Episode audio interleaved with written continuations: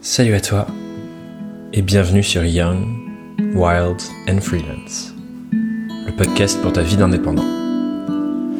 Je m'appelle Thomas Burbidge, je suis coach et créateur de contenu et d'expériences pédagogiques pour les indépendants. Et dans ce podcast, je pars à la rencontre de ceux qui se sont aventurés dans la même voie que nous pour qu'on apprenne ensemble de leur expérience. Cette semaine, j'accueille Charlotte Multon pour une conversation absolument fascinante, en tout cas j'ai trouvé, sur un sujet qui m'est cher. Comment fonctionnent les êtres humains? Alors oui, c'est bien vaste comme sujet, donc je vais préciser un peu. Ce qu'on a beaucoup exploré avec Charlotte dans cet épisode, c'est le lien entre notre physiologie, c'est-à-dire comment on utilise notre corps, notre psychologie, c'est-à-dire comment fonctionne notre cerveau et notre état d'esprit, et nos comportements, ce qu'on fait concrètement tous les jours dans nos vies et dans nos business indépendants. Et tu le sais, je parle souvent de la dimension psychologique et mindset du freelancing, et Charlotte a merveilleusement bien complété ses réflexions de par son expertise. D'ailleurs, je t'en parle un peu, Charlotte est professeure de yoga et intègre dans son enseignement une mise en lumière neuroscientifique de ce qui se passe concrètement dans notre cerveau suite à la mise en place des pratiques qu'elle partage avec ses élèves et sa communauté, que ce soit le yoga, de la méditation, des exercices de respiration, plein de choses dont elle parle dans l'épisode. Et à mon sens, ce sujet de mieux comprendre comment on fonctionne en tant qu'être humain est capital pour développer nos activités indépendantes. Donc je t'invite vraiment à bien ouvrir les oreilles pour cette conversation. Et si tu veux retrouver davantage de réflexions, exercices et conseils sur tous ces sujets, je t'invite à rejoindre ma newsletter hebdomadaire sur thomasburbidge.com slash newsletter. C'est l'endroit où je donne vraiment le plus. Et sur ce, je te laisse te plonger dans cette belle conversation avec Charlotte et on se retrouve à la fin tous les deux pour le débrief. Bonne écoute Salut Charlotte, bienvenue sur le podcast. Salut Thomas. Je suis content de te recevoir. Euh, J'aime bien donner un, un, petit contexte de la rencontre avant, avant de démarrer la conversation. Du coup, je vais, je vais essayer de recontextualiser, recontextualiser les fils. Pardon. Il me semble que le lien, c'est que mon super pote Kylian Talin, euh, pour ceux qui connaissent pas Kylian d'ailleurs, je vous invite à écouter son podcast Inspiration créative qui est vraiment top a participé à une de tes retraites de yoga sur l'île de Ré. Et que du coup c'est comme ça. Ensuite il m'a dit Thomas faut que tu viennes. ouais, ouais c'est ça hein. mm. et, euh, et, malheureusement j'avais pas pu venir mais euh, depuis on, on s'est rencontrés à Paris et, et, nous voilà en train d'enregistrer un épisode. Donc euh, je trouve la, la, vie assez bien faite et j'ai hâte de discuter. Ouais moi aussi. Merci de m'accueillir sur ce podcast bah, avec plaisir, avec plaisir. Euh, plein de choses dont on va parler, mais euh, j'aime bien rentrer par euh, la petite question rituelle du début, euh, qui permet de poser un peu le, le, cadre, qui est du coup comment et pourquoi, surtout pourquoi, est-ce que tu es devenue indépendante? Hmm. Eh ben la réponse est, euh, est pas si évidente parce qu'en fait j'ai pas vraiment euh, choisi de devenir indépendante. Ça s'est plutôt euh, imposé à moi. Euh, en fait, ce qui s'est passé, c'est que j'ai quitté euh, mon travail chez The Family, donc dans un, une entreprise qui une communauté de, de, de jeunes entrepreneurs à Paris, pour, pour, tout un tas de raisons. Et, et, je suis partie en Inde pour étudier le yoga. et en fait, cette pratique et cette philosophie m'ont complètement passionnée. En fait, j'ai assez euh, assez naturellement décidé de dédier ma vie à ça parce que parce que juste ça me passionnait. Euh, et il se trouve que ce, ce métier de professeur de yoga, euh, et eh ben en fait, c'est quelque chose qui se fait de manière indépendante.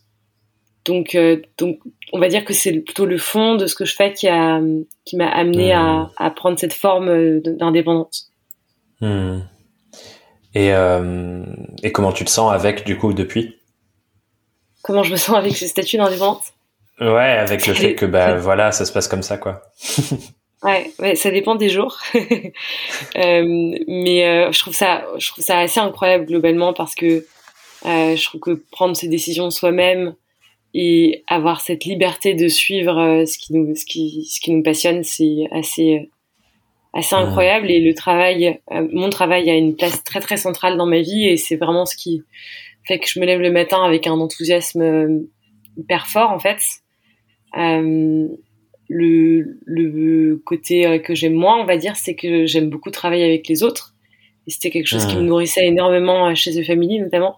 Le fait de travailler avec des gens euh, euh, en plus super différents, euh, tous super passionnés de ce qu'ils faisaient. Je, je trouvais ça super fort, en fait. Et ça, c'est quelque chose que je retrouve moins en tant qu'indépendant. Mais quoique, en fait, parce que plus j'avance et plus je plus j'apprends à, à travailler avec d'autres indépendants, euh, qui sont euh, qui, ont leur euh, leur propre talent, leur propre expertise et et, et du coup à pas à pas me voir comme un espèce de d'électron libre qui flotte tout seul, mais comme comme comme une personne qui peut connecter avec d'autres personnes, travailler avec d'autres personnes et tout ça avec une grande liberté. Donc c'est assez c'est assez génial. Mmh. Ouais, c'est cool et euh, j'adore aussi euh, ce moment où on se rend compte qu'en fait on appartient à à tout un écosystème avec euh, lequel on peut faire plein de choses et effectivement on n'est pas juste euh, seul en train de butiner dans notre coin. Et euh, il y a un autre truc que, dans ce que tu me dis que, qui, qui, me touche pas mal, que je trouve intéressant, c'est tu disais le, le, le fond et un peu ta passion pour ce que tu fais et ta fascination pour ton sujet impose la forme dans le sens où effectivement bah, pour toi la majorité des gens qui pratiquent entre guillemets le même métier que toi euh, le font en, tant qu'indépendant. Et je trouve ça intéressant parce que je pense qu'il y a, il y a pas mal d'indés qui se lancent pour la forme et cherchent ensuite le fond. Mm. Pourquoi j'ai, qu'est-ce que j'ai vraiment envie de transmettre et à qui? Alors que toi, du coup, c'est l'inverse. Tu avais ce truc de putain, c'est tellement fort en moi ce que j'ai envie de transmettre et la forme s'est imposée derrière. Je trouve ça intéressant. Ouais, ouais, c'est, c'est effectivement ça. Et je me suis jamais, j'ai pas trop réfléchi. Je me suis pas dit à un moment, tiens, je vais devenir indépendante. Euh, mais cela dit, euh, pour le yoga, euh, et je pense que j'ai mis du temps à le comprendre ça aussi, mais le fond et la forme sont, sont super liés.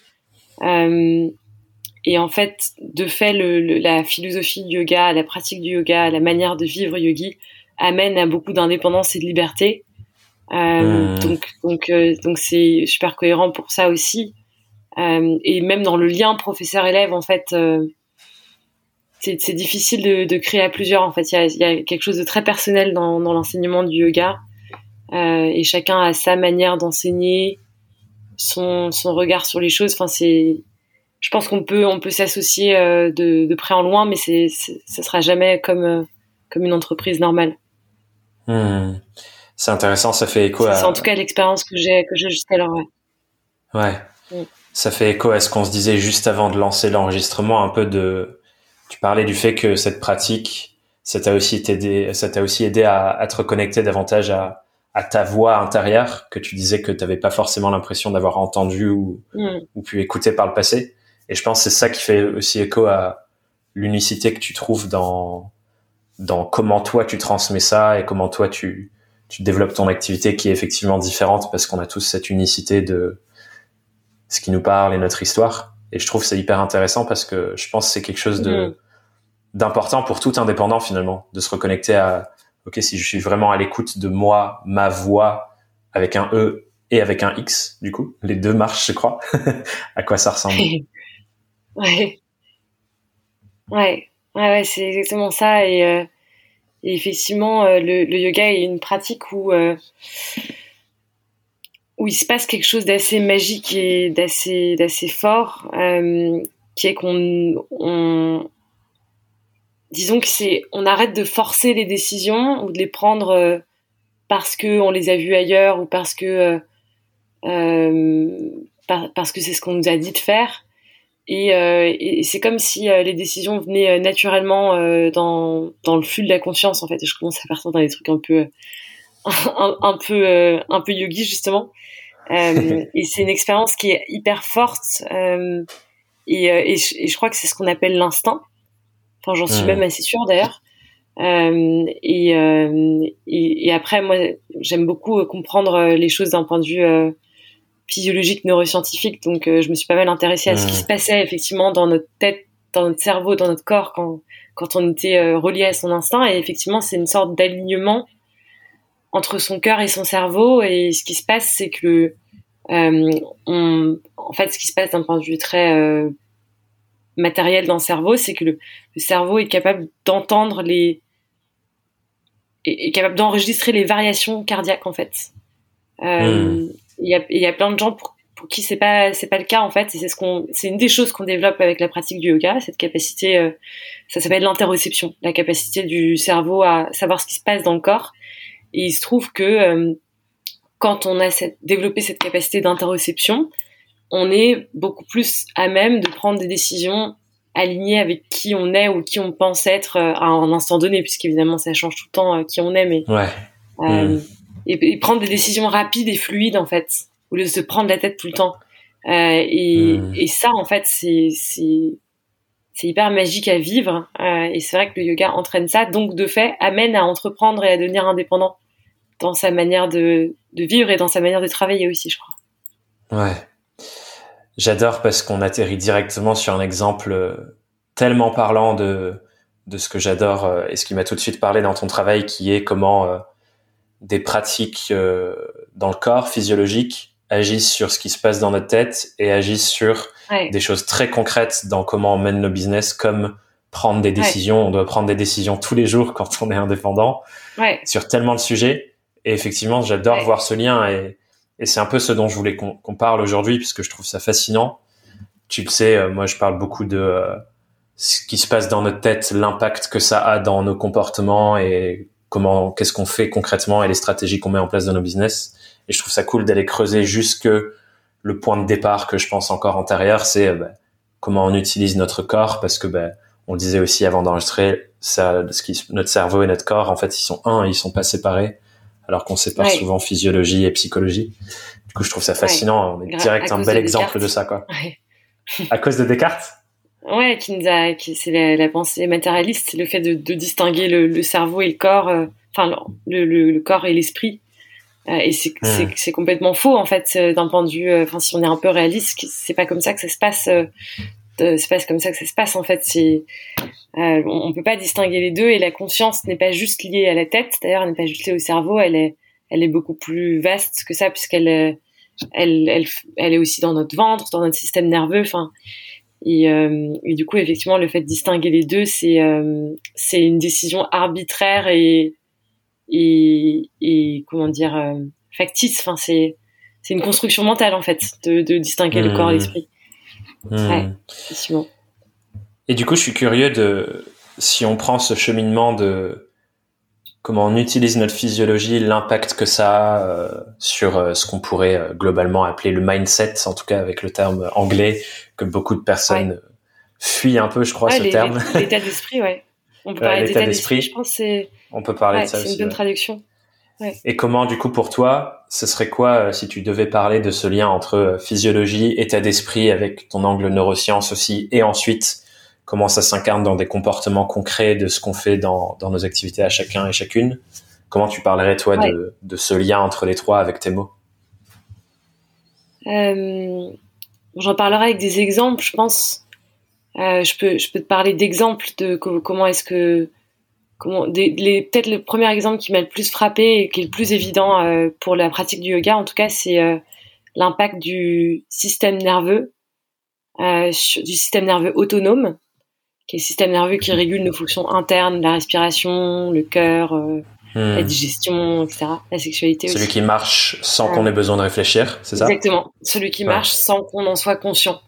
Euh, et en fait, il y a tout un tas de pratiques de yoga, les postures, la respiration, qui euh, impactent à travers le corps et à travers, euh, à travers ces exercices et techniques le fonctionnement du système nerveux autonome. Mmh. Euh, et notamment qui renforce. Il y a deux branches dans le système nerveux autonome. Il y a la branche sympathique, qui est celle qui nous met dans un état euh, actif, mais aussi parfois de stress, euh, un état d'action où on a envie d'agir, potentiellement aussi de se battre. Enfin, c'est c'est aussi la branche un peu survie en fait. Et la branche parasympathique, qui est la branche qui ralentit les rythmes cardiaques, la respiration et qui est associé à des fonctions de restauration des organes en fait et à un état mental plus d'introspection, d'observation. Euh, et en fait, cette branche-là, disons qu'elle est trop faible pour la plupart d'entre nous qui vivons dans des environnements stressants, citadins, etc. Euh, et que l'autre branche, la branche sympathique, est tout le temps euh, active et trop activée. Mmh. Euh, et donc, en fait, on est un peu déréglé dans l'intérieur. Mmh. Et, et ça se traduit par, par un, des formes de stress chronique, par une incapacité à se reposer, par des pensées anxieuses. Et, et, en fait, le yoga nous apprend à reposer euh, à reposer euh, profondément euh, notre organisme à travers à travers ce système nerveux et, et ça, ça qu'est-ce que ça va avoir comme conséquence? Ben, Ça va avoir des conséquences merveilleuses où on va être capable de justement d'écouter cette voix interne, euh, de, de, euh, de, de, faire le plein d'énergie pour ensuite euh, pouvoir créer, travailler, interagir avec les autres. Ouais. C'est un, un, bon exemple de ça. Ouais. Et après, il y a plein, de, plein de plein d'angles différents puisqu'on est, on est extrêmement complexe quoi en tant que fonctionnement. Donc... Bien sûr, bien sûr. Mais celui-là déjà, bon, peut-être qu'on en déroulera. Le, le, plus, euh, ouais. Ouais, on déroulera plusieurs exemples euh, au, ouais. au, fil de la conversation. Oui. Mais pour rebondir sur celui-là, j'aimerais bien, de, je vais donner un autre exemple très concret euh, qui me vient. C'est euh, avec une de mes clientes en coaching euh, individuel. Ouais. On a travaillé récemment sur, euh, elle avait un rendez-vous hyper important qui arrivait. Et le okay. plus gros tra travail qu'on a fait pour préparer ce rendez-vous, c'était un travail préparatoire sur son état. Dans quel okay. état j'arrive dans le rendez-vous. Parce que ça fait une énorme différence si j'arrive, et ça sûr. fait un peu écho à ce que tu disais, en situation de je suis super tendu et stressé parce que c'est trop important, ou si j'arrive davantage dans un état d'ouverture en mode euh, je sais qui je suis, ce que je vaux et pourquoi je suis là. Ouais. Et ça change tout dans ouais. l'interaction euh, avec les gens, dans la manière de présenter, dans, enfin, dans tout ce qui ouais. se passe. Et ça me fait écho à ce que tu dis là, tu vois. T'as complètement raison. T'as complètement raison et c'est un peu ironique parce que euh, on aurait envie de, enfin, en fait, y a, parfois il y a en fait rien à faire. C'est-à-dire a, le mieux c'est de ne rien faire ou de, ou de ou de respirer euh, ou de de, de, s'allonger par terre. Mais euh, on peut le faire aussi de manière plus sophistiquée avec des accessoires des coussins etc mais euh, le, le, fond c'est d'apprendre à, rien faire.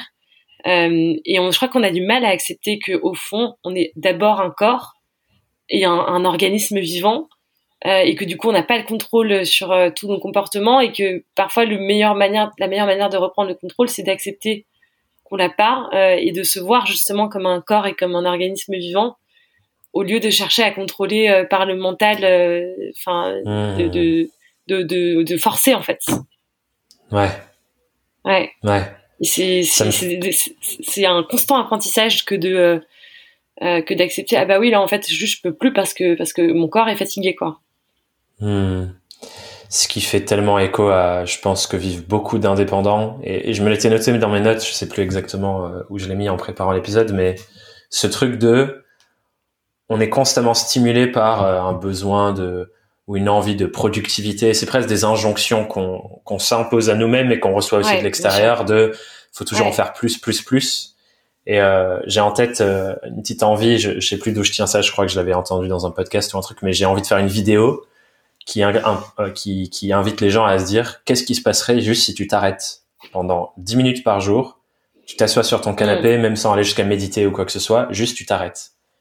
Et ouais. voir ce qui se passe dans ces états-là, parce que je pense on on ne sait plus, tu vois, genre on sait plus s'ennuyer par exemple, on sait plus s'arrêter et laisser euh, mmh. l'espace ouvert à euh, mmh. voir ce qui se passe. Et je pense ouais, que c'est ce genre de choses qui, euh, tu vois, les pratiques de de yoga, ouais. de méditation, ça fait ralentir complètement, et y a, pour y a, mieux repartir. Y a... Ouais. Ouais, t'as, as complètement raison. Et, et, je pense que le truc, c'est que rien faire, c'est considéré comme de la fainéantise par beaucoup de gens, euh, dans nos cultures en tout cas. Et, euh, et j'en viens à quelque, une chose dont je voulais par, te parler tout à l'heure aussi par rapport au fait de euh, d'être indépendant dans ce que tu fais. Euh, en fait, moi, je pense que j'aurais jamais pu faire tout ça si je l'avais fait euh, à Paris. Et le fait de partir mmh. euh, un an en Inde, du coup, je suis partie un an en Inde pour étudier. Je me suis complètement laissée porter en fait parce que j'avais envie d'étudier, parce que j'avais envie de, de faire euh, mmh. et par les découvertes que je faisais au fur et à mesure, ce que je pense j'aurais jamais pu faire à Paris, jamais c'est sûr. Et je me suis laissée beaucoup guider aussi, ce qui fait peur à certaines personnes par par euh, par des maîtres en fait, euh, et notamment un un homme qui s'appelle Home, qui est mon maître euh, à Goa et qui est quelqu'un de comme ça on imagine un, un, vieux avec une grosse barbe, mais pas du tout. Il a 38 ans, il est très sympa, hyper gentil. Et, et vraiment il me disait tout le temps everything is fine Charlotte just do nothing et genre j'avais trop du mal à l'accepter en fait mais mais mais ce qui se passait quand je le faisais et je pense que je le faisais parce que j'avais cette personne bienveillante qui me disait tu peux ne rien faire et ben hmm. était était assez fou et et euh, ouais hmm. c'est sûr que c'est très fort de euh, se libérer de ça ouais carrément j'ai écouté euh, pour préparer notre épisode un autre podcast où tu avais été interviewé où tu parlais aussi de ces quelques petites phrases que, que, que te disait Home et il y en a une autre que j'avais notée qui est Don't react. Ne ouais, don't react. Ouais.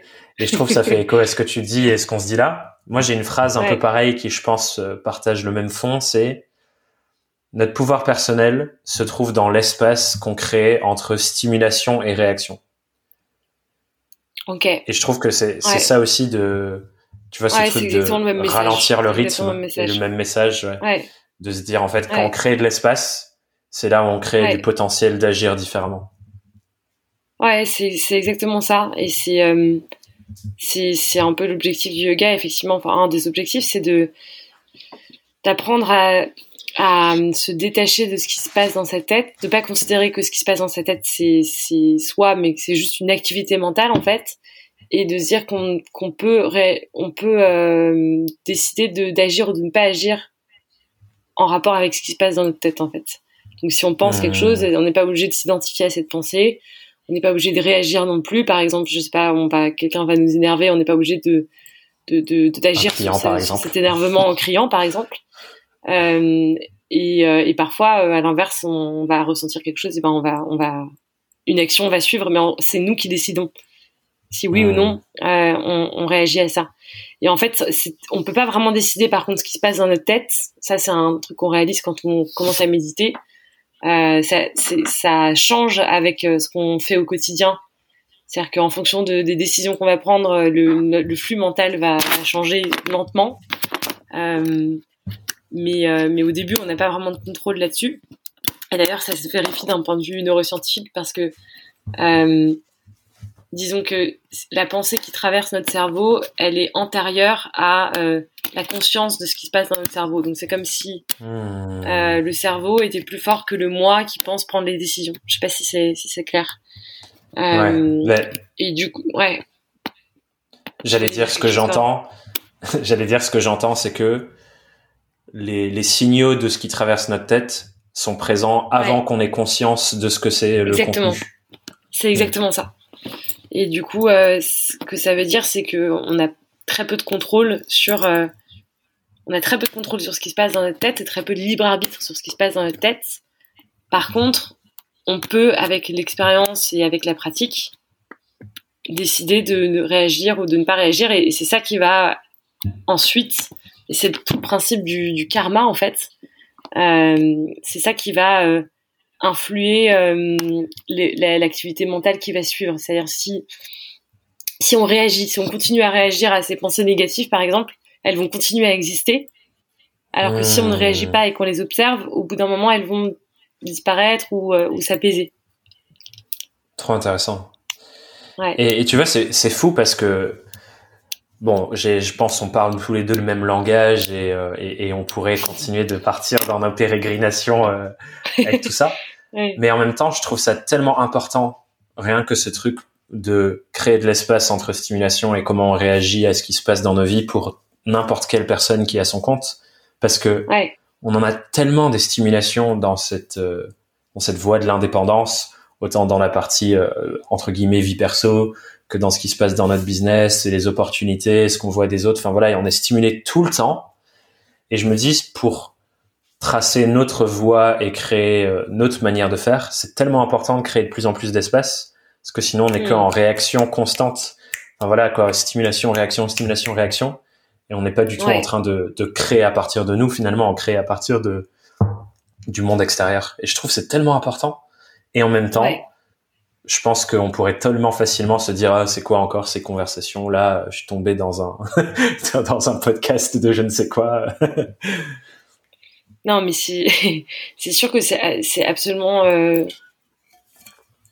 Enfin, c'est je pense que c'est vital effectivement quand on est indépendant parce que on se fait prendre dans, dans tous les toutes les influences extérieures et tout, tout ce que les gens nous disent de faire euh, euh, parce qu'il y a personne qui nous protège en fait quand on est indépendant. Tu peux dire mmh. oui à tout, euh, c'est c'est ouais, c'est c'est une position assez assez compliquée. Ouais. Je suis curieux du coup de toi. Pardon, vas-y. Ouais. Je te poserai la question après. euh, ce que, ouais, ce que je voulais dire, c'est que je pense que c'est très difficile de d'apprendre à ne pas réagir en même temps qu'on fait et en même temps qu'on crée, en même temps qu'on travaille en fait. Donc je trouve ça chouette de s'allouer des moments, des moments, des, des moments, euh, un week-end, une semaine où euh, où on apprend à faire ça en fait euh, et où on est vraiment dédié à ça, à savoir bah, changer sa manière de réagir aux stimulations extérieures euh, euh, pour pouvoir ensuite les appliquer dans sa vie en fait. Ouais, grave, grave. Et euh, bon, du coup, ça me fait penser à autre chose que je vais te demander avant de, de parler de ça. euh, c'est euh, pour moi ce que j'ai adoré dans euh, les pratiques méditatives, parce que du coup, ça fait longtemps que j'ai découvert et, et je suis pas incroyablement régulier, mais c'est toujours des temps ultra ressourçants pour moi les, les périodes de ma vie où je me replonge dans euh, avoir des pratiques de méditation quotidienne. Mm. Ce que j'adore là-dedans, c'est euh, et je crois que tu disais ça aussi sur sur le podcast que j'écoutais, c'est que tu vois, c'est comme si je vais à la rencontre de comment je fonctionne et je suis en train d'essayer de comprendre comment est-ce que ça se passe dans ma tête, dans mon esprit, dans mes pensées quand telle ou telle chose se passe? Et juste être en observation. Et je trouve que, tu vois, cette recherche-là, encore une fois, c'est un truc qui m'a tellement aidé dans ma propre euh, activité, de se dire, OK, bah, je sais que telle chose, ça me fait réagir de telle manière, et donc, euh, c'est normal, ou, ou juste, voilà, c'est, c'est, c'est la fluidité que c'est ce qui va se passer quand, dans telle ou telle situation.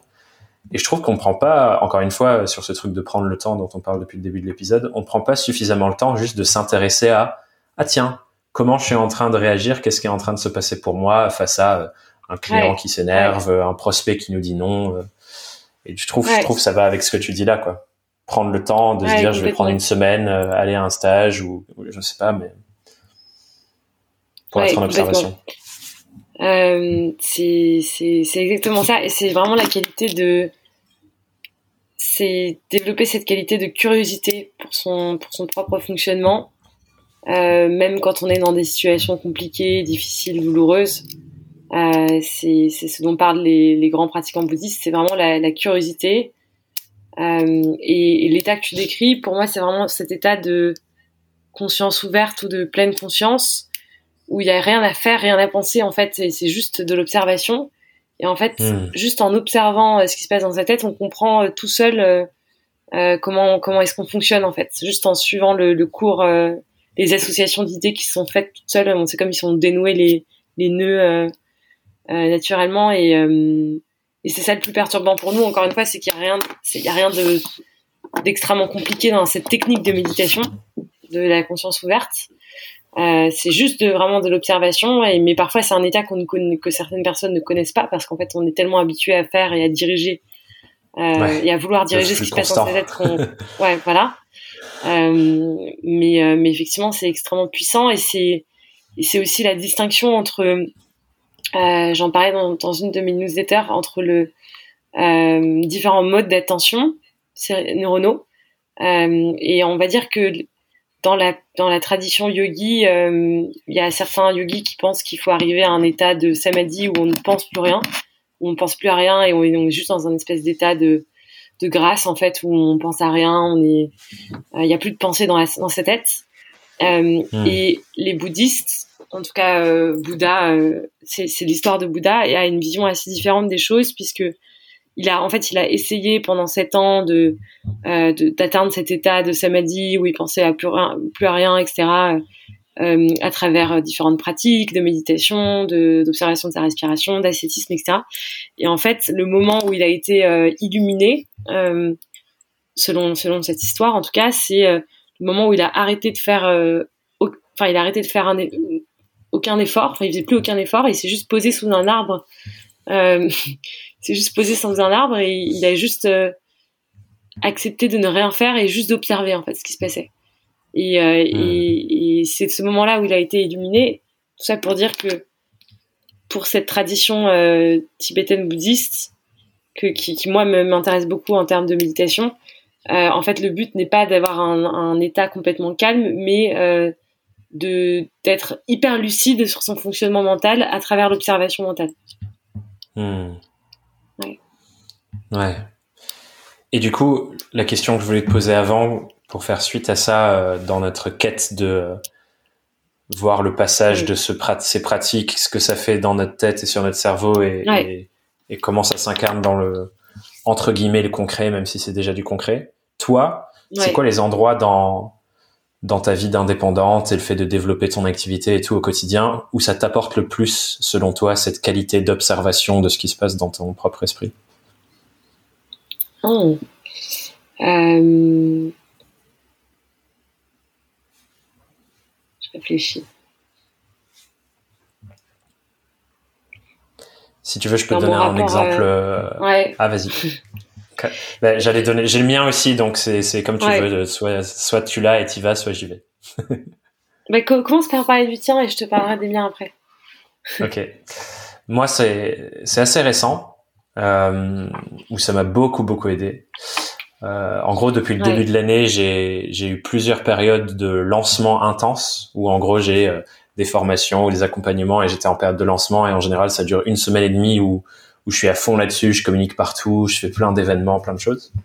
Et souvent dans ces lancements, il y a une tendance commune sur les résultats. Ça commence très fort, puis il y a une espèce de, de puits et de creux au milieu, et ensuite à la, la- les deux dernières journées, euh, ça reprend assez euh, avec une grande fulgurance. Et du coup, Ouais. là, mon dernier lancement qui était au mois de mai, euh, j'ai pris conscience que mon schéma psychologique était exactement le même à chaque lancement et qu'il y avait Ouais. toujours une phase dans le creux des résultats où où mon cerveau commence à paniquer parce que j'en suis pas où j'aurais aimé être et il commence à Ouais. partir en mode chien fou de putain qu'est-ce que je peux faire? Il faut que je fasse plus plus plus plus plus et il cherche plein de manières d'aller plus loin que ce que j'avais prévu de faire sur le lancement et jusqu'au dernier lancement, donc le troisième que j'ai fait au mois de mai, c'était assez euh, automatique. C'est-à-dire que je j'avais pas conscience que euh, voilà j'étais en mode activation et que je suivais complètement ce qui se passait dans ma tête. Et donc souvent ben, je m'épuisais et je sortais de lancement complètement lessivé parce qu'au milieu j'ai commencé à poser plein d'actions qui n'étaient pas prévues de base.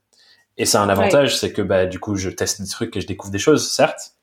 Mais l'inconvénient, c'est que du coup, bah, c'est trois, quatre jours où je suis ultra stressé, je lâche pas du, du matin super tôt au soir super tard, je suis dessus. Et j'en ai pris conscience au troisième lancement parce que observation et j'étais en mode ah tiens, putain c'est fascinant. Dans ma tête, à chaque lancement, c'est exactement pareil. Peu importe le lancement, peu importe le projet, peu importe les résultats, ça fonctionne toujours pareil. Ouais. Et juste cet de m'intéresser à ça, je me suis dit waouh. Du coup, tu peux faire des choses autour de ça, sachant que ça va se passer, pour mieux le vivre. Donc moi, c'est ça l'exemple concret de où euh, ça m'a alors, grave c'est aidé. super Quoi. intéressant. Est-ce que du coup, tu as réussi à, à changer ton comportement ou, ou est-ce que tu en t'en es resté au stade d'observation? Ben, du coup, après, j'étais euh, beaucoup plus. euh, alors, le terme anglais qui, euh, qui me vient, c'est mindful. Je dirais pas. dirais- J'étais plus en conscience Ouais. sur quelles actions je choisissais de faire qui naissaient de cet état. Parce que bien sûr, mon, mon cerveau s'excitait, je posais des trucs en mode qu'est-ce que je pourrais faire et j'avais des idées qui naissaient, mais je les suivais pas toutes. J'étais pas Mm. en mode c'est absolument nécessaire de toutes les suivre. C'était plus ah tiens, il y en a certaines qui sont intéressantes. Est-ce que j'ai l'énergie suffisante pour investir dessus ou pas? Voilà, j'étais beaucoup plus en conscience sur euh, comment je me comportais. Et du coup, bah, les résultats du dernier lancement ont été meilleurs parce que euh, parce que j'agissais davantage en, conscience et j'étais beaucoup moins fatigué aussi à la fin. Euh, Ouais. Donc j'ai pu réguler ça. Du coup, effectivement, ouais, ça s'incarne euh, et je pense que c'est de la pratique et ça s'incarne Ouais, assez ouais. fluidement dans le comportement derrière, clairement. Ouais, ouais. Effectivement, voilà, ça, je c'est mon pense que exemple. ça, hum, Super. je pense que ça permet de, effectivement d'observer les, les biais, ces biais euh, dans son rapport au travail, etc. Et, on, et Dieu sait qu'on en a beaucoup. Moi, je pense un, un des biais qui est le qui est le, plus ancré et perturbant à vivre en tant qu'indépendant, c'est que d'associer le travail à une forme de souffrance en fait. Euh, et, euh, et, que l'idée que euh, le travail devrait être dur, douloureux, et, et, je vois que cette idée réapparaît régulièrement dans ma conscience et qu'elle m'empêche parfois d'aller vers plus de plus de kiff, plus de plus vers ce que vers ce que j'aime en fait. et, et, en fait, comme elle est très ancrée et que je l'ai beaucoup euh, répétée dans mon cerveau pendant très longtemps, elle, est, elle sera probablement très difficile à déraciner. Euh, mais c'est vraiment une idée que j'ai vraiment envie de dépasser parce que je trouve ça, je trouve ça dramatique en fait de penser que 30% de notre, temps devrait être de la souffrance. Euh, et, du coup, j'essaie de, de, la remplacer par une autre idée qui est que le travail, c'est euh, euh, c'est le fait de créer avec pour les autres, de s'investir dans la société, enfin des choses cool en fait sur le travail que je pense vraiment. Et, du coup, quand je vois que je veux pas m'accorder ce temps, euh, par exemple en Inde, parce que j'étais en Inde et que du coup je me sentais beaucoup plus libre, bah, je, ça me, je pouvais passer des heures à peindre, à dessiner euh, sur ce que, enfin ce que j'avais vraiment envie de faire. Euh, tant que je m'accorde beaucoup moins ici parce que je vais avoir tendance à penser qu'il faut que je fasse des choses plus sérieuses, euh, plus euh, hmm. euh, plus productives, etc. Donc j'essaye d'observer ça et d'aller contre ça en m'accordant le temps de le faire en fait. Et, et, après, pour parler d'une chose très très concrète et très pratique, je pense que ça me permet de d'avoir un rapport beaucoup plus rationnel à mes peurs en fait. Et quand je vois euh, que j'ai pas envie de faire quelque chose, qu'il y a une, forme de résistance, en fait, j'essaie de développer ce rapport de curiosité sur pourquoi est-ce que ça me fait peur cette chose-là. Et, des choses qui hmm. pouvaient m'effrayer avant, comme l'administratif, me font plus du tout peur et je les vois maintenant comme une sorte de jeu. Euh, et je suis contente d'aller dedans, en fait, euh, parce que euh, parce que je me suis d'abord laissé cet espace d'observation. ouais, je me suis d'abord laissé cet espace d'observation et de curiosité où je me, je me jugeais pas du tout pour, euh, pour avoir peur de cette chose, mais juste j'essayais de comprendre pourquoi j'avais peur ou euh, pas forcément de l'intellectualiser, mais juste de voir cette peur en fait et dire ah c'est marrant j'ai peur de ça, euh, pourtant il y a aucune raison. et ensuite d'aller petit à petit, petit à petit dépasser cette peur en avec pas des choses extrêmement dures et, et violentes qui vont à l'inverse de ce que je pensais, mais plutôt des petites choses petit à petit euh, hmm. qui, qui rééduque petit à petit ma manière de penser sur euh, sur l'administratif, sur euh, sur il y, a tellement de sujets sur le travail souffrance, sur la manière de communiquer. Enfin, il y, a plein de plein de sujets passionnants dans, dans, Je pense que ça s'applique à Ouais, ça s'applique partout finalement. Et effectivement, nous, on a donné deux petits micros exemples, mais je suis sûr que les personnes qui nous écoutent peuvent en, trouver plein d'autres où mm. effectivement cette tu vois, cette qualité de se rendre, de d'être curieux de comment. Ah tiens, c'est intéressant. Ouais, ouais, ah, c'est intéressant. un truc... ça. Ouais, c'est ce que j'essaye de pas mal euh, communiquer moi dans dans ce que je partage aux personnes qui suivent mon travail, de changer le réflexe face à des situations ou face à ce qui se passe dans la tête aussi, c'est de commencer par cette phrase de ah c'est intéressant. Moi j'essaie de pousser jusqu'à c'est fascinant en ce moment pour euh, vraiment ancrer que c'est une trop bonne nouvelle, tu vois. Mais quand on commence par ça, rien que ce petit changement de langage, je le trouve super intéressant. Euh, encore une fois, ce mot, mais de se dire. Ouais, euh, ouais, ouais, complètement, complètement. Ah tiens. C'est un des, une des choses que je faisais. Euh, il y a un moment, j'ai créé un programme vidéo pendant un déconfinement avec euh, avec pas mal. Il y avait des gens indépendants justement qu'on suit ce programme, qui est un programme de trois mois de, de, de, yoga et de méditation pour pour apprendre à rythmer son travail euh, et aller de plus en plus vers, euh, vers ce qu'on qu'on a envie de créer, ce qu'on a envie de faire. Euh, et, c'était super intéressant comme, comme, comme travail parce que chacun de mes élèves avait des biais très différents. Euh, Et hmm. en sanskrit, on appelle ça des cléchas, c'est des obstacles mentaux en fait, euh, qu'on peut, hmm. peut, observer à travers la méditation. Et euh, et il y en avait effectivement qui avait un, il y en avait un qui avait un rapport, qui est artiste en plus, qui avait un rapport administratif hyper compliqué. il, vraiment, à chaque fois, c'était comme le cheval effrayé par l'obstacle. Quoi. Il, boum, il allait dans son sens euh, Il y en avait une qui était euh, jeune professeur de yoga euh, qui vient d'un milieu start-up aussi, un peu comme moi, et qui avait pas mal, un, une, peur de légitimité qui est extrêmement courant chez les femmes en fait et qui avaient du mal à s'accorder du temps pour faire des choses longues comme écrire des articles, comme mmh. penser à ce qu'elles voulaient transmettre comme enseignement. et donc, c'était, j'adore moi voir des différents humains et différents différents biais et même si à chaque fois c'est le même fonctionnement finalement, c'est les mêmes techniques, l'observation, le euh, remplacé par euh, par une autre idée, euh, utiliser des pratiques physiques pour pour se détacher de ça, etc. Et ben chaque chaque humain est très singulier dans sa dans ses peurs et dans son fonctionnement mental. Hmm. Parce que de, de par son expérience, il a fait plein d'associations différentes, quoi. Hmm. Ouais, carrément, c'est ce que j'allais dire, ce qui vient de finalement juste nos vies à chacun et à chacune, qui ont toutes mm. été euh, teintées de tellement de choses différentes, mais qui restent. Ça. Et, qui s'accumulent au fur et à mesure, quoi. Et, euh, ouais, ça. et ça me fait ça, me, ça me fait repenser à ce que tu disais sur le travail souffrance, ce que j'ai un peu euh, l'impression que c'est. Euh, en fait, quand je quand j'avais fait j'avais fait un travail autour de comment j'allais parler de ce que je de ce que je de ce que je fais.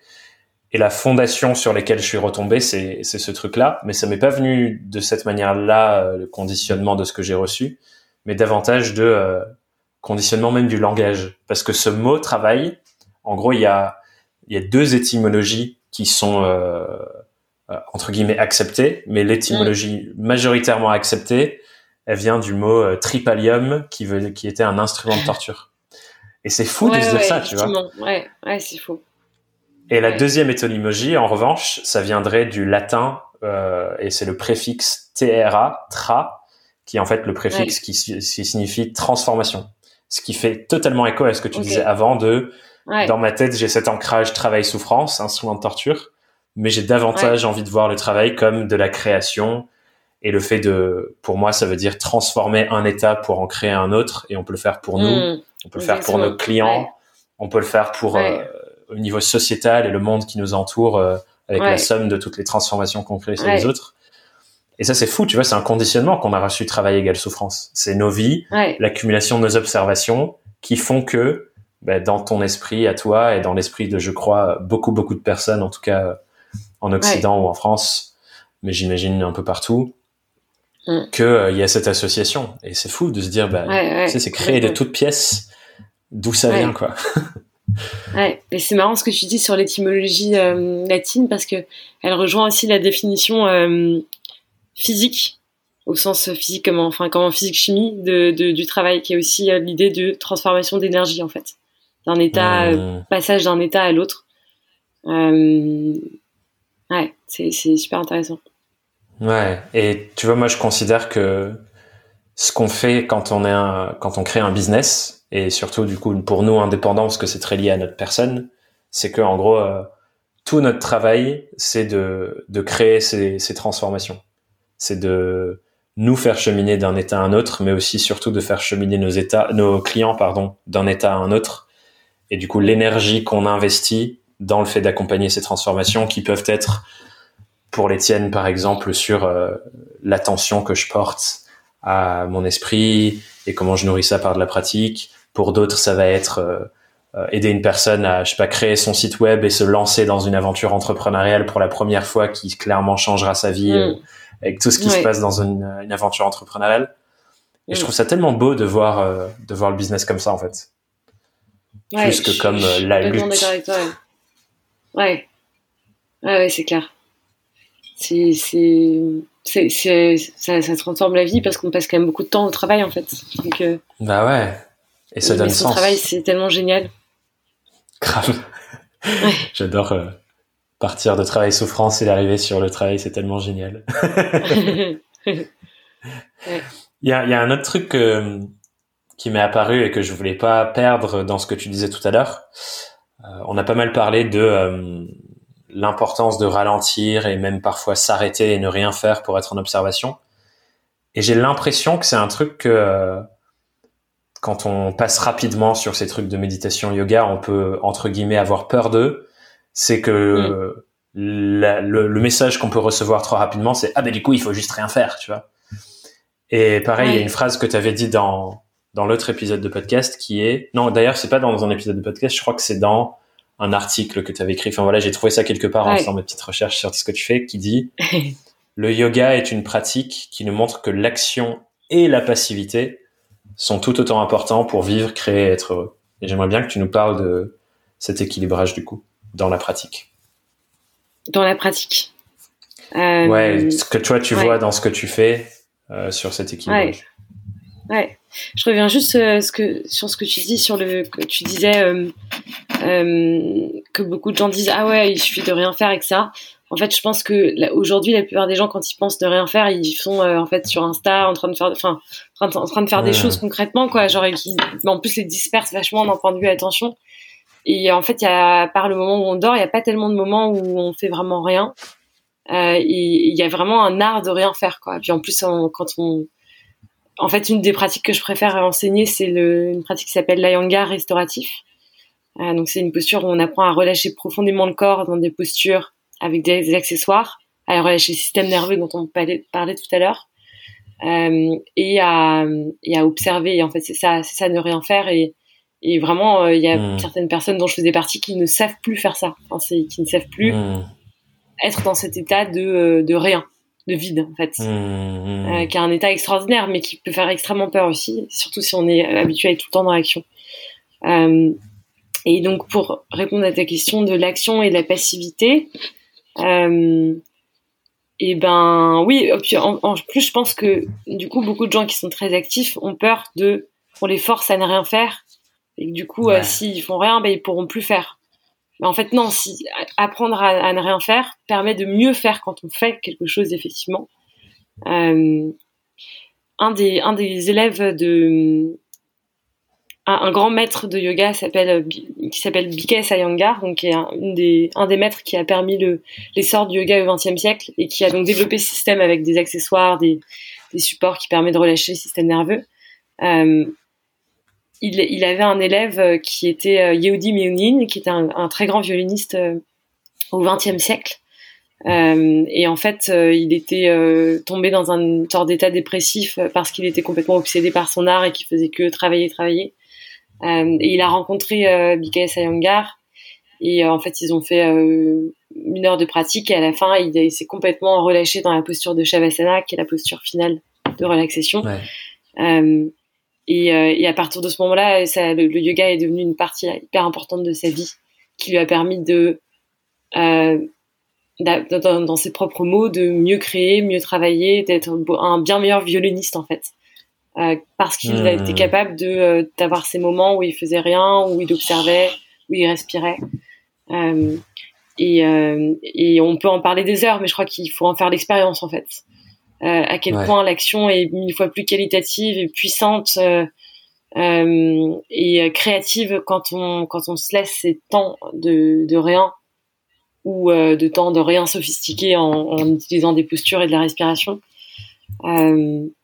Et ouais, je crois que c'est vraiment une expérience à faire. Ouais.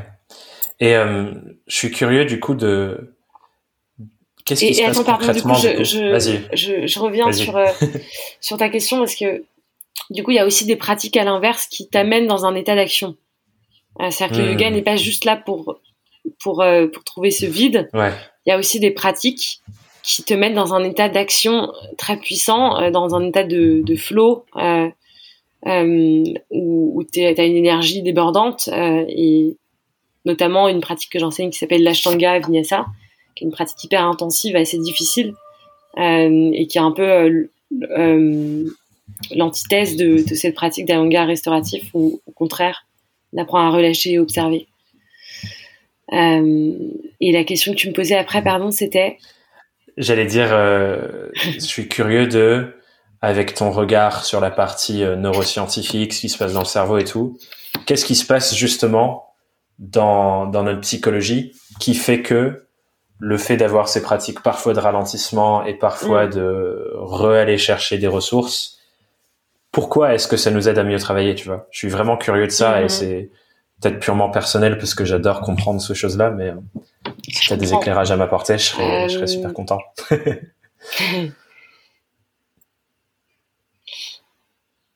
c'est une bonne question et je suis pas sûre d'avoir une réponse très claire. Euh... Mm.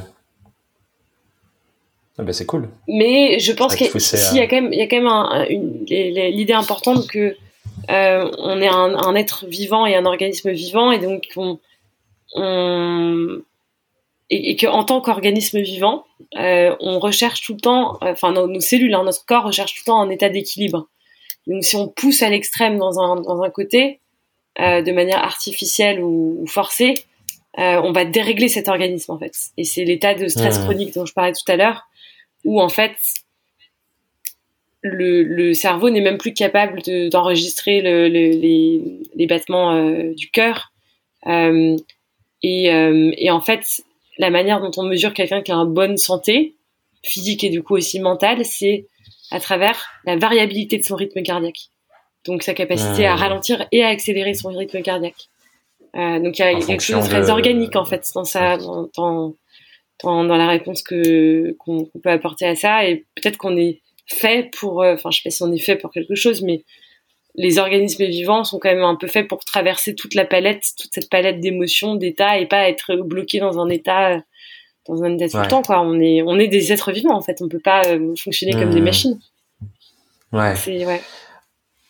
Trop bien. Un parallèle qui m'est venu en t'écoutant parler, c'est, moi, il y a un sujet forcément qui m'intéresse incroyablement incroyablement beaucoup. Je trouve c'est beaucoup de superlatifs, mais c'est vraiment à ce stade-là. c'est euh, la, pédagogie et genre comment ça fonctionne, la manière dont un être humain va apprendre des choses. Parce que du coup, bah, quand on va transmettre et apprendre, pour moi, c'est hyper important de s'intéresser à ça. Et en gros, euh, je, je, découvrais un truc là qui expliquait euh, de manière, bon, j'ai pas exactement les mots, mais qu'il y a deux, il y a deux niveaux qui sont hyper importants pour l'apprentissage. Il y a le, le niveau intégration, c'est-à-dire qu'on prend des nouvelles choses qu'on vient intégrer dans notre mémoire et notre, notre cerveau, et le niveau réorganisation, c'est-à-dire quand tout le savoir qu'on a déjà change la manière dont c'est imbriqué, ce qui nous permet parfois des prises de conscience de ah putain j'avais jamais compris ça comme ça.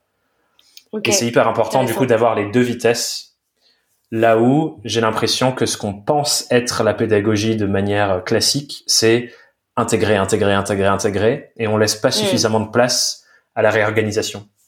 Et du coup, ça me fait écho à ce que tu racontais là, du fait que créer des espaces de ralentissement, c'est hyper important pour permettre bah, ces temps où on n'est pas en train d'être stimulé et d'intégrer, parce que du coup, les choses se réorganisent.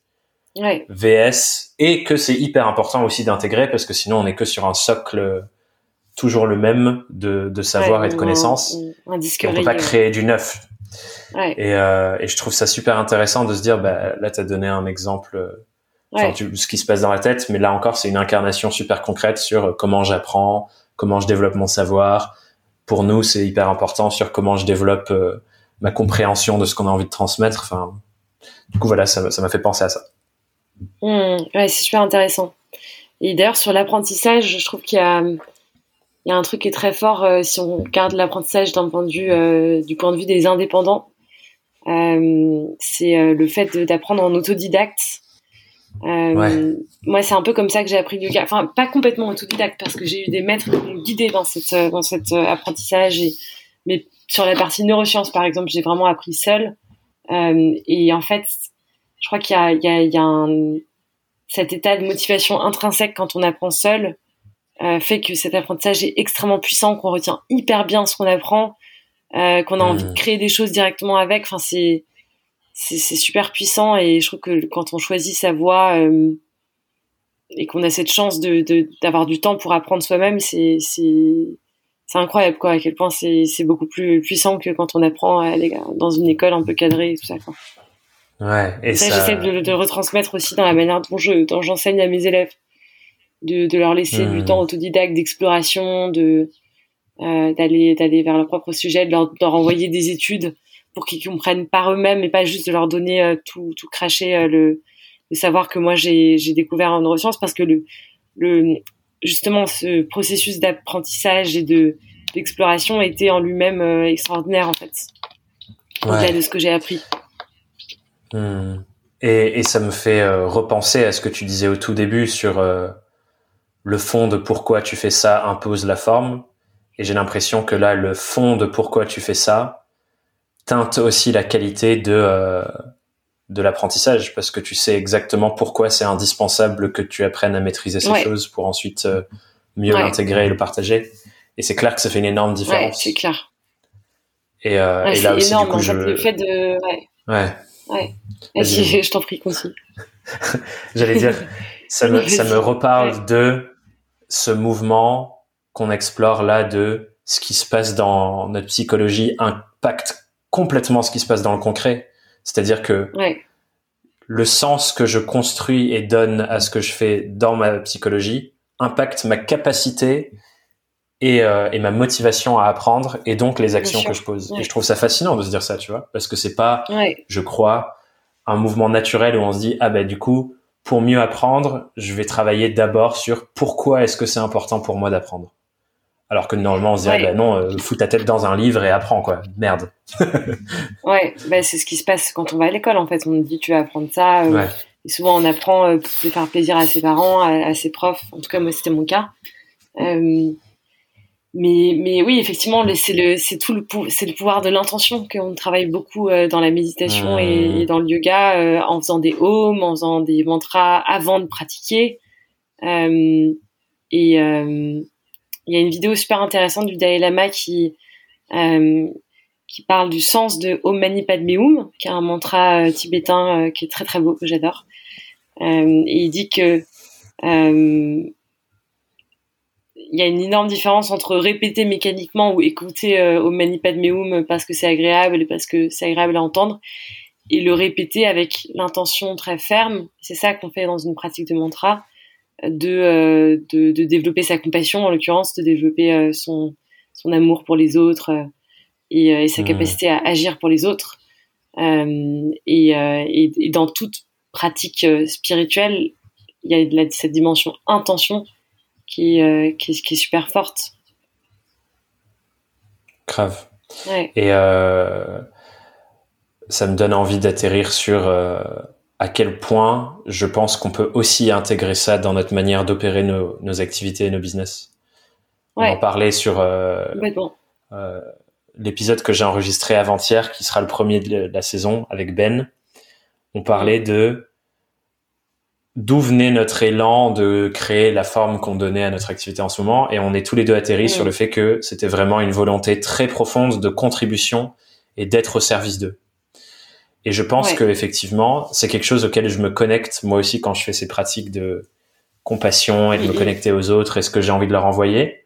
Et en fait, ce que ce que j'ai envie de transmettre dans ces pratiques, mais aussi dans mon activité, c'est exactement la même chose en fait. Et je me dis c'est fou parce que c'est pas du tout la vision qu'on a du business, euh, le business quand on le dit comme ça, tu vois, en Occident.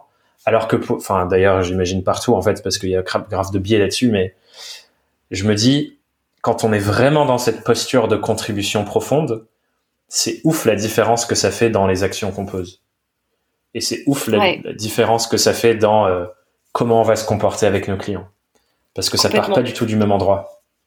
Complètement. Et je pense qu'on on s'accorde pas toujours le temps de le faire parce qu'encore une fois, on se dit c'est un peu bullshit. Euh, poser son intention, surtout en, France, on n'aime pas trop faire ce genre de choses. Mais, c'est extrêmement puissant et, ça se vérifie encore une fois par l'expérience. Euh, euh je, donne pas mal de cours en ligne le matin très tôt euh, à mes élèves qui sont venus en stage avec moi et on pratique ensemble l'ashtanga, donc la pratique dont je parlais tout à l'heure. Et je finis toujours par une méditation qui s'appelle Tonglen, qui est une méditation tibétaine de la compassion. Du coup, on génère une envie d'agir pour soi et les autres. Et en fait, le fait de commencer sa journée comme ça ben, change complètement son état d'esprit. Et, et, en fait, à partir de là, on peut créer des choses très concrètes, très matérielles, qui, euh, enfin, disons que ça va profondément changer le cours de sa journée. Et donc, une journée plus une journée égale une semaine. Et, et ensuite, ouais. une, vie. semaine plus une semaine. ça fait deux semaines. on finit sur des cours de maths, c'est cool. c'est super. Trop bien. Putain, je vais, euh, je vais malheureusement nous, nous, nous inviter à arriver sur les questions rituelles de fin, mais clairement, euh, j'ai adoré tout ce dont on a parlé. Et, et c'est pas fini de toute façon, parce qu'il y a des choses intéressantes qui vont sortir, je pense, dans, dans les questions rituelles. La première pour toi, Charlotte, c'est si tu étais face à une version plus jeune de Charlotte qui euh, démarre son aventure. C'est son tout premier jour en tant qu'indépendante. Si tu avais un conseil à lui donner, ce serait lequel? Euh, Je pense que ce serait de penser long terme. Et de, ouais, de, de penser long terme, c'est peut-être le plus difficile à faire quand on a envie d'avoir des, des résultats vite. Penser long terme, mais par contre faire petit euh, et, de garder son cap en fait. Euh, je pense que c'est ça que je dirais. Euh, hmm. Ouais. Est-ce que tu lui conseillerais une pratique pour faire ça? Par rapport à ton ce cheminement dont on parle de, des pratiques qui servent notre état d'esprit, qui servent nos actions ben, Je pense que je conseillerais justement de faire plus de restauratif. et d'ailleurs, hmm. j'en ai fait pas mal effectivement au début parce que enfin en tout cas moi je trouve que ça peut être une source de souffrance le début où on flotte un peu on sait pas exactement ce qu'on va faire euh, euh il y a personne qui, qui, nous attend non plus euh, pour euh, qui, qui, compte sur nous en fait parce qu'on est dans cette phase de, de, création. Et pour moi elle était un peu douloureuse cette phase en tout cas. Euh, et, et, du coup le fait de, de faire à ce moment-là je faisais effectivement beaucoup de cours en ligne restauratif euh, qui me permettait de, bah, de, de, de penser un peu plus long terme, d'écouter ma petite voix interne justement. Euh, et de et de pas euh, et de pas être juste obsédé par mon travail mais de d'y aller petit à petit quoi. Hmm. cool. Trop bien. J'adore cette réponse. Euh, depuis que tu es dans ton activité depuis que tu t'es lancé mhm c'est quoi la plus grande difficulté, la plus grande galère, le plus gros obstacle auquel tu as dû faire face? Et comment est-ce que tu l'as dépassé? euh, Je dirais qu'il y en a eu. Euh, je dirais qu'il y, a les. Une... Je, remets beaucoup de choses en question dans, la vie de manière générale et parfois c'est pas très efficace comme manière de fonctionner. Euh, parce que euh, parce qu'en fait, il faut aller au bout de ses idées. Euh, et, euh, et du coup, comment est-ce que j'ai comment est-ce que j'ai pallié ce problème Et ben en mettant en place des to do super carrés, enfin des, des, outils en fait très carrés euh, qui me permettaient de dans les moments où je doutais, où je me disais ah mais peut-être que tu devrais faire plutôt ça en termes d'exécution euh, par rapport à ça. Ben, en fait, je revenais sur mes to do et je me disais bah en fait tu vas continuer à faire à faire ça, même si là tu doutes. Euh, hmm. Donc de, de, faire confiance à la Charlotte qui décide en début de semaine ce que ce que tu vas faire quoi. Euh, hmm. et, euh, et, et puis aussi de parler. Euh, en l'occurrence au début, je parlais avec ma mère toutes les semaines, qui est quelqu'un d'extrêmement terre à terre et pragmatique, euh, contrairement à moi parfois. Et du coup, et du coup d'avoir quelqu'un qui te qui, qui, te qui te permet de voir tes angles morts en fait ça c'est super précieux euh, c'est très précieux. Et, et, la deuxième chose, c'est, on en parlait un peu au début, c'est la solitude que je ressentais au début, beaucoup plus maintenant, euh, qui était aussi très liée au fait que j'avais tellement étudié toute seule en Inde et tellement construit mon truc toute seule en Inde que c'était hyper dur à partager. Euh, parce que moi je savais exactement ce que je voulais faire mais qu'en fait euh, c'était c'était exactement ce que je voulais faire donc il n'y avait pas d'autres gens avec qui je pouvais le partager euh, et, et, ça, en fait, j'ai cherché à partager justement, à m'associer avec des gens et ça n'a jamais jusqu'alors vraiment fonctionné. Donc maintenant, ce que je fais, c'est que je partage, je partage sans, sans complètement partager ce projet. Enfin, c'est mon projet, mais par contre, euh, je partage, j'en parle avec des gens et je m'associe avec des gens de manière ponctuelle, comme on, comme on parlait, comme on en parlait tout à l'heure. Euh, et, depuis peu, depuis quelques mois, je partage mon espace de travail aussi avec avec Marguerite, qui, euh, qui est une de mes meilleures amies euh, et la raison pour laquelle euh, je, j'ai déménagé dans le village où je vis aujourd'hui. Euh, et elle, elle, est, elle fait un travail qui n'a rien à voir. Elle, est, elle écrit, elle dessine des BD. Elle est artiste, elle fait aussi des pastels. Euh, et, et, le, et on, le fait de partager mon espace avec quelqu'un, de pouvoir, enfin à la fois l'espace physique et, et de pouvoir discuter, ça c'est c'est tellement précieux. c'est absolument très précieux. Ouais, grave. Euh, trop bien.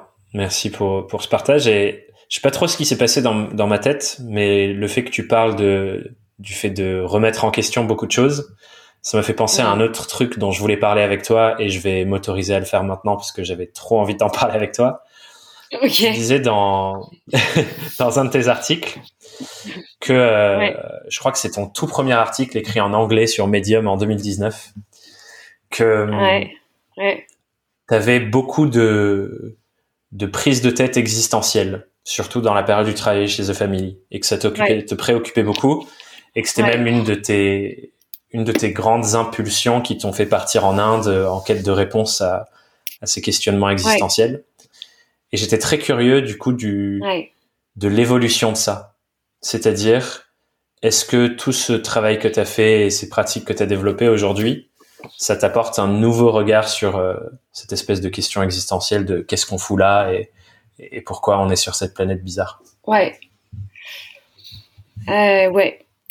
Euh, tout à fait. Alors ça, ça n'a pas supprimé mes questions existentielles. Euh, J'imagine. mais disons que je, un, ça a créé un rapport très différent à ces questions existentielles. Euh, que je décide ou pas de suivre et d'observer, parce que parfois c'est aussi marrant de suivre ces questions existentielles et d'en discuter avec d'autres personnes, et c'est riche et c'est intéressant, et c'est et voilà. Mais je sais aussi que ces questions existentielles sont euh, pour certaines une projection de mon cerveau et notamment d'un mode neuronal qui s'appelle le mode de fonctionnement par défaut, euh, qui est un mode analytique où on se pose beaucoup de questions, etc. Hmm. Et donc, euh, je choisis ou pas de, de, de, porter attention à ces questions existentielles, on va dire. Donc, je, peux, hmm. je, peux, choisir de les, de les juste les observer défiler sans que ça me sans que ça me trigger, sans que ça me ouais, sans, ça déclenche trop de problèmes. Ouais. ouais. Parfois, je pense que j'ai un peu plus de mal et c'est justement les moments où je où je m'accorde moins de pauses, où je euh, où je prends moins soin de moi d'un point de vue euh, bah, prendre des pauses, euh, euh faire d'autres choses que travailler, etc. Euh, mais euh, mais ouais, globalement, je disons que je sais que c'est une forme de projection de mon cerveau et que et que j'ai pas besoin de les prendre trop au sérieux. Voilà, c'est ça. Hmm, ok. Ouais, ça nous boucle sur ce qu'on disait tout à l'heure sur euh, don't react et l'espace entre euh, la pensée arrive, la stimulation arrive et on n'est pas obligé de la suivre. Ok, cool. Merci euh, de, de, de, répondre à la petite parenthèse. J'étais curieux. Du coup, je reprends le fil de mes questions rituelles de fin parce qu'il y en a des nouvelles que j'ai intégrées à, à cette saison. C'est quoi ton objectif du moment dans ton business, Charlotte? Euh, très, très concrètement?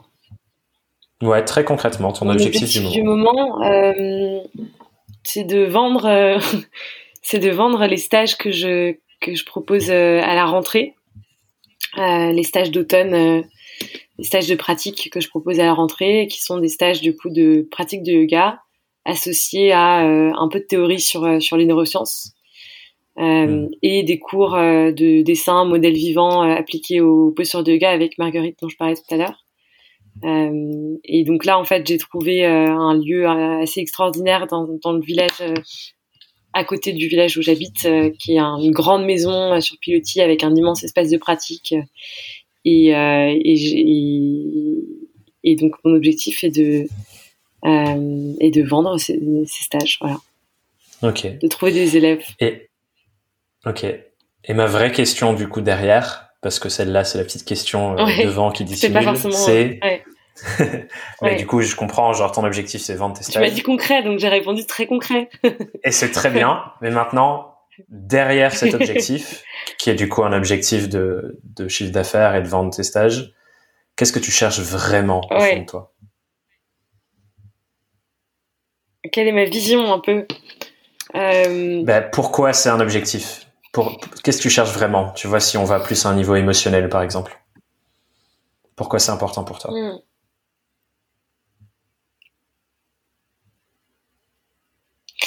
C'est important pour moi parce que je, suis très très touchée par, euh, par la souffrance mentale. Euh, sous toutes ses formes, j'ai réécouté l'autre jour euh, des podcasts trop bien d'ailleurs LSD sur, sur la folie ordinaire, sur la psychiatrie, etc.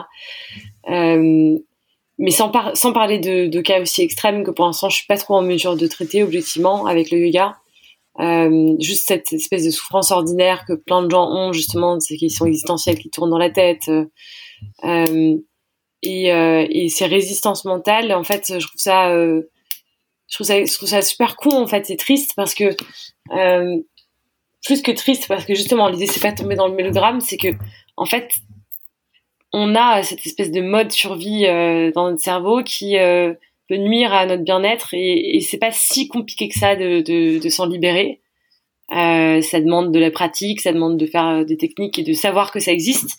Et plus on s'en libère, plus on peut euh, kiffer sa vie, créer des choses cool et, et, et découvrir cette incroyable capacité du cerveau humain à se transformer, qui est la neuroplasticité, à, à, avoir des nouveaux comportements, à, à, à, développer son cerveau en fait. Et, euh, et, et, je trouve ça juste, je trouve ça juste génial en fait. Et du coup, c'est ça que j'ai envie de transmettre. Mmh.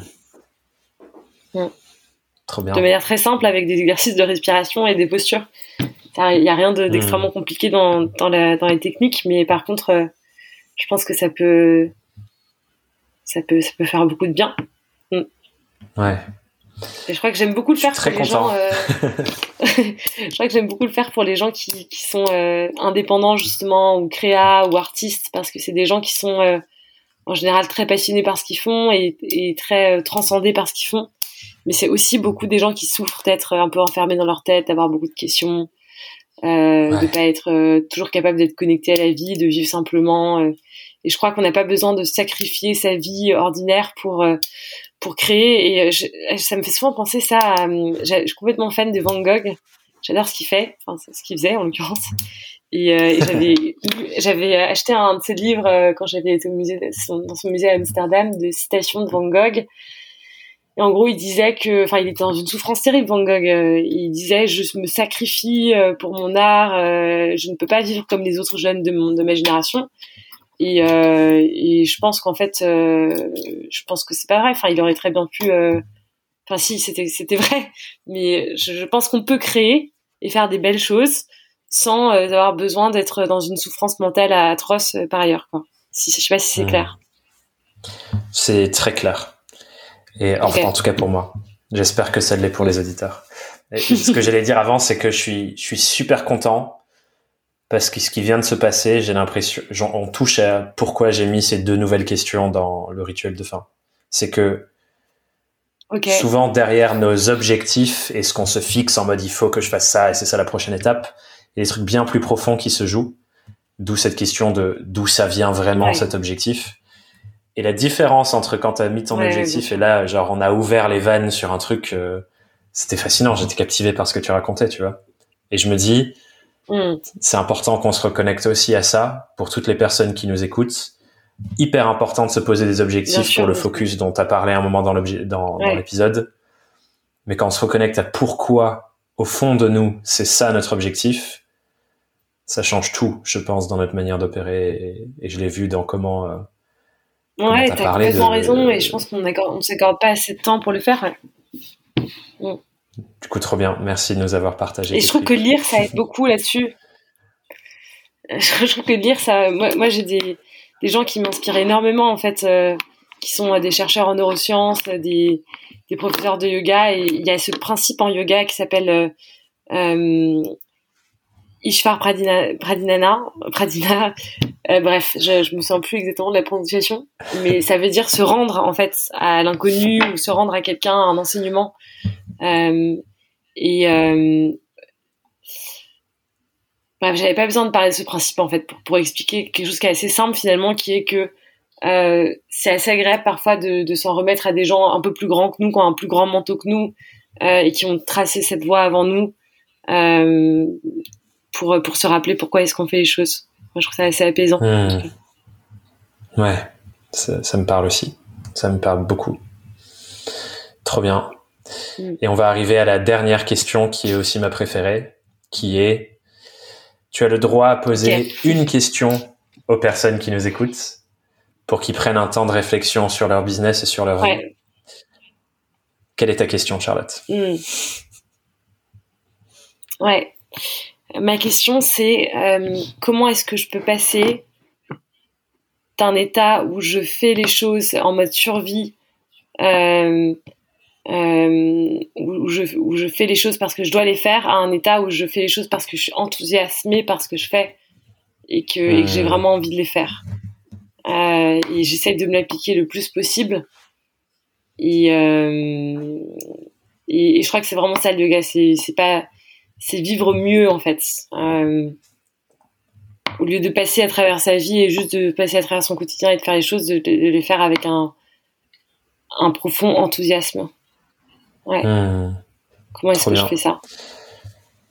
Je vais reformuler du coup pour, euh, pour nos auditeurs. Cette semaine, Charlotte vous invite à chercher comment est-ce que vous pouvez passer de il faut que je fasse les choses parce que survie, etc., un état d'enthousiasme pour les choses que vous avez à faire. Hmm. Cool. Ouais, c'est ça. Ouais. Trop bien. Un énorme merci Charlotte pour toute cette conversation. Euh, ça a été trop plaisant pour moi. J'ai vraiment adoré. Pour les gens qui veulent euh, en savoir plus sur ton travail, avec grand plaisir. pour les gens qui veulent en savoir plus sur ton travail, te suivre, peut-être venir pratiquer avec toi, où est-ce que je peux les envoyer? Ouais. Euh, tu peux les envoyer sur mon Instagram, Charlotte-du-bas Sadana. Ça veut dire pratique en sanskrit du coup. Ça s'écrit S-A-D-H-A-N-A. Euh, le site, l'école Sadana, du coup. École Sadana devrait sortir euh, la semaine prochaine. Et, et, et, je pense que peut-être le format dont je suis la plus fière, parce que c'est le plus pertinent, c'est la newsletter que j'écris, qui est qui s'appelle aussi Charlotte Sadana et et j'adore Insta parce que j'aime bien le, les images, les photos, les diagrammes sur le cerveau, etc. Mais je trouve que la newsletter, on peut transmettre euh, justement le côté yoga lié aux neurosciences de manière beaucoup plus euh, profonde. Hmm. Ouais. Je te rejoins, moi aussi, la newsletter, c'est un format euh, que j'affectionne hmm. particulièrement. Trop cool. Hmm. Pour ceux qui veulent, tous les liens, vous pourrez les retrouver sur la page du podcast sur le site. Merci beaucoup, Charlotte. C'était un vrai plaisir. Merci, Thomas. À bientôt. À bientôt. Cette conversation avec Charlotte m'a fasciné.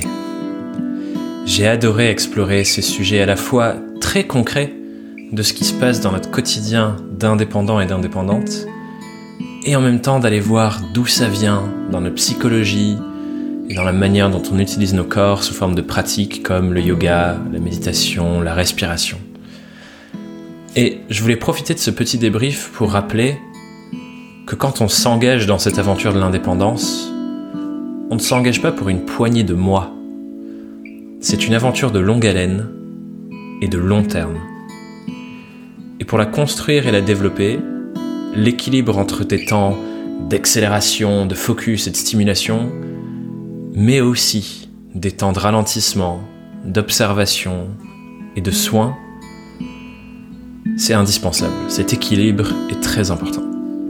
Et j'ai vraiment adoré qu'on illustre ça à ce point dans cette conversation, avec plein de manières de regarder le sujet. Bref, tellement de belles choses que je retiens de cette conversation et j'espère sincèrement que toi aussi il t'a plu et apporté. Et si tu apprécies mon contenu et que tu veux aller plus loin sur tous ces sujets, je considère vraiment que le meilleur de ce que je produis se trouve dans ma newsletter.